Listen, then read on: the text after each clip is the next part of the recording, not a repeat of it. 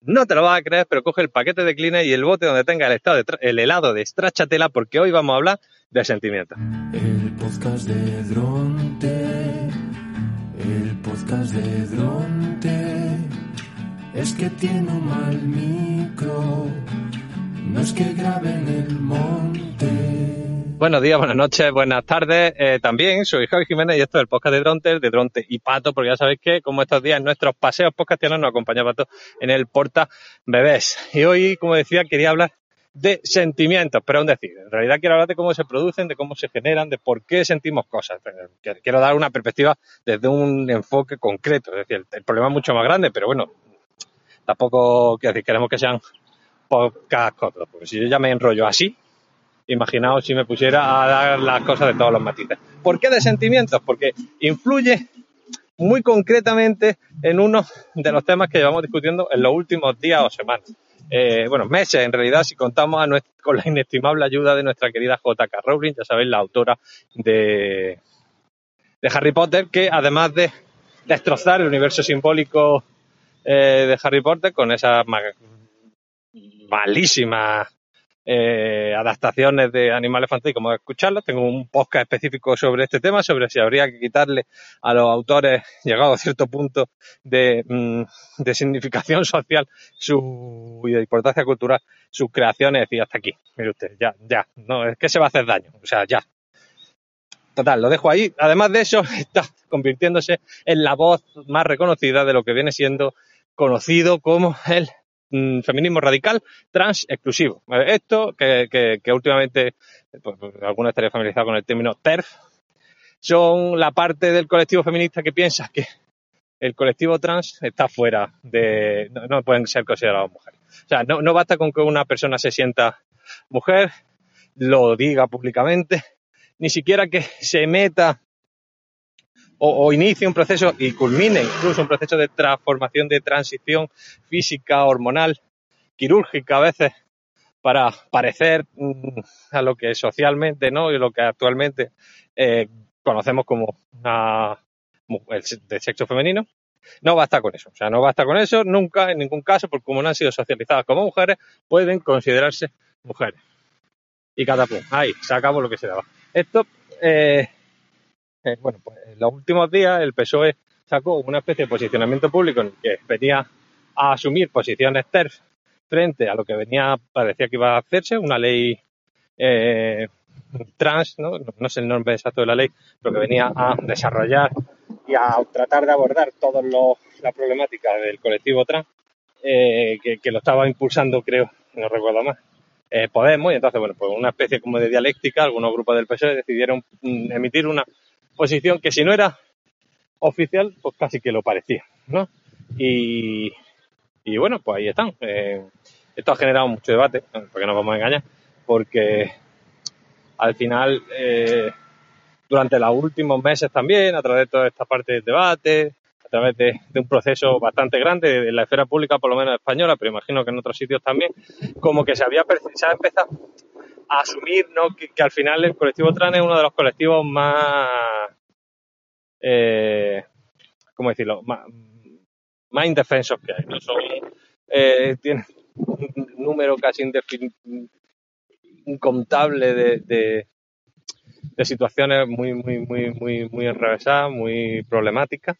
Y, y bueno, pues en, en esta especie como de trifulca que hay, ¿no? Esta gente que dice que, que no, que no, ¿no? Que, que- que desde un punto de vista teórico no se pueden considerar mujeres. Y, y estas personas que evidentemente, pues, reclaman su derecho a considerarse mujeres de- de- a nivel social, eh, bueno, pues está la cosa muy calentita. Partamos del principio que yo, a priori, no siempre simpatizo con la gente que eh, asume las consecuencias de las ideas que tiene. O sea, eh, desde este punto de vista, feminismo radical, pero yo qué sé, podemos irnos a cualquier cosa, ¿no? Es decir, a la teoría queer, a la filosofía de Gustavo Bueno, el materialismo histórico, a la teología del cuerpo, que ya sabéis que he criticado aquí, de Juan Pablo II. Bueno, un montón de, de, de teorías que, que dicen, hostia, mire, yo pienso esto, pienso esto, pienso esto, y las consecuencias, y bueno, el hecho de creer en eso y de pensar que es cierto tiene unas consecuencias para el resto de las cosas que creo. Eh, Lo, que está de moda en general es hacer un poco de cherry picking, ¿no? De, coger un poco lo que me gusta de aquí, lo que me gusta de allá y lo que no, pues lo desecho. Y, creo que hay que poner en valor a esa gente que se sienta un día, que toma partido por cierta idea y que las lleva, que trata de ser coherente con ella y de explorar los límites que tienen los distintos, los distintos sistemas ideológicos o sistemas de pensamiento. Por ahí bien, lo que pasa es que no se puede confundir ser coherente con ser mala persona, ¿no? que es una de las cosas que estamos viendo en este debate, es decir, que mucha gente está asumiendo de forma radical, nunca mejor dicho, una posición lesiva. Está insultando a la gente, está yendo a hacer daño eh, a, personas que, pues, como decimos en general, son vulnerables por los dos lados. O sea, esto- esto está siendo un movidote. Y, y está haciendo que, bueno, que mucha gente se retrate. Yo creo que es un- una especie como de eh, generalización de cierta actitud que venía tomando el movimiento feminista con respecto a las posiciones que ellos consideraban mm, hegemónicas del patriarcado, ¿no? Con el tema este de los señoros, de no sé qué y de no sé cuánto, que eran estrategias defensivas, que ellos que eran el mal, pues bueno, por una parte del sistema de- del movimiento feminista ha cogido y ha dicho, ah, el mal ahora son estos. Y entonces, pues lo están atacando con una virulencia bastante importante. Entonces, eso, eh, mal. ¿Para qué nos vamos a engañar? Yo, a, priori, eh, lo que digo, que ser coherente, que puede ser una virtud, no quiere decir que sea ni un valor absoluto ni que te excluya de ser mala persona. Así que eh, es un poco el planteamiento que estamos teniendo aquí.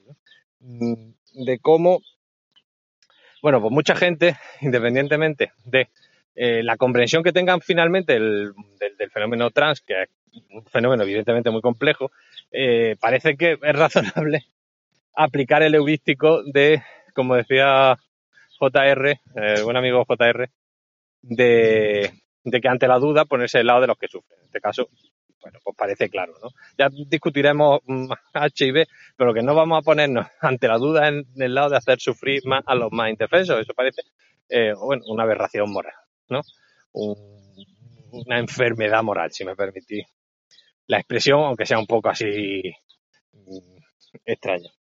¿Qué total? ¿Cuál es la cosa que venía a contarte? Que hay una cosa fascinante de este debate, ya sabéis que llevo un montón, llevamos siete minutos ya cascando. Hay una cosa fascinante de este debate, que es que muchas TERF, en este sentido, asumen que, que, o sea, vienen a decir algo así como, es que lo que no puede ser es que porque alguien diga, oh, pues yo me siento mujer, pues ya se la considere mujer, ¿no? Es un, un planteamiento razonable, ¿no? A mí me recuerda mucho, o sea, que, suena bien, ya veremos que es razonable solo en eh, eh, prima fase, ¿no? De la primera vez cuando lo, lo escuchamos de primera. Una cosa que me recuerda mucho al, al tema este que decían, ¿no? De que lo que no puede pretenderse es que una, una nación eh, esté conformada solo por el sentimiento o por la voluntad de sus miembros. O sea, ¿no? mucha gente dice, no, hombre, que no puede ser es que ahora dos millones de personas en Murcia digan que son una nación y se independizan. No, porque sí, porque les apetece. Eh, me- me parece que es una cosa muy, muy similar, salvando la distancia, ¿no? Del, de, de que, bueno, son una persona y otras son eh, mil, pero bueno, tienen que ver planos muy distintos porque evidentemente la, la identidad de género de una persona es una cosa que está mucho más en el sustrato de construcción de la personalidad que la identidad nacional, pero bueno, el- el- al final el ejemplo es lo mismo, ¿no? Que da la sensación de que esto es voluntario, que es como, bueno, pues ya que estoy aquí, como si voy al walk y me cojo esto o me cojo aquello. Lo cual es absurdo. Y que haya dos millones, tres millones de personas en Cataluña que piensen que son una nación, que sean ajenas a España, no es una cosa que por la mañana se levantan y dicen, hey, ¿qué pasa, colega? Eh, yo soy nación. Y a tomar por culo. Y entonces, claro, es voluntario, ¿no? O sea, tanto en un caso como en otro tampoco pasa lo de que, eh, o sea, que a nivel teórico cualquier persona podría venir y decir, oiga usted, ¿qué tal? Eh, pues yo soy mujer o yo soy hombre y a tomar viento. Sí, ¿no? eso eh, ahí sí, pero que no es el fenómeno al que nos estamos enfrentando. Lo que nos estamos enfrentando es que hay, eh, son unos sentimientos, ¿no? Un complejo de identidades que son el resultado de una serie de procesos. O sea, eh, el fenómeno trans no empieza con un señor o con una señora que deciden transicionar porque les apetece. No, de la misma manera que No es que alguien diga de repente, que dos millones de personas digan de repente Cataluña, oh, somos nación. O sea, ahí hay una serie de procesos sociales, económicos, culturales, históricos, filosóficos, no, filosóficos no, no sé por qué, supongo que es porque va vinculado normalmente, que nos llevan y que nos, como que nos, nos, nos, nos tiran, ¿no? Que producen que esas dos millones de personas, que producen que esas personas no tengan una eh, identidad de género, una identidad sexual que no coincide con lo que viene siendo el fenómeno cisgénero. Eh, y, y, entonces eso, o sea, nos estamos enfrentando a una a una suerte como de realidad, que, que es el resultado de cosas, ¿no? Y entonces, concediéndole a esto una especie como de, como si fuera algo voluntario, como si fuera algo gracioso, que le apetece a la gente hacer porque sí, lo único que estamos haciendo es el gilipollas. Vamos, este era el punto, ¿no? Es decir, que, que, yo creo que hay que entender que al final los sentimientos son una especie como de, perdonadme también la, la simplificación, de aparataje eh, biológico, con, social y conductual, que, que viene a ayudarnos a, a desarrollar, eh, bueno, a alinear nuestra conducta, ¿no? De una perspectiva que muchas veces es puramente motivacional.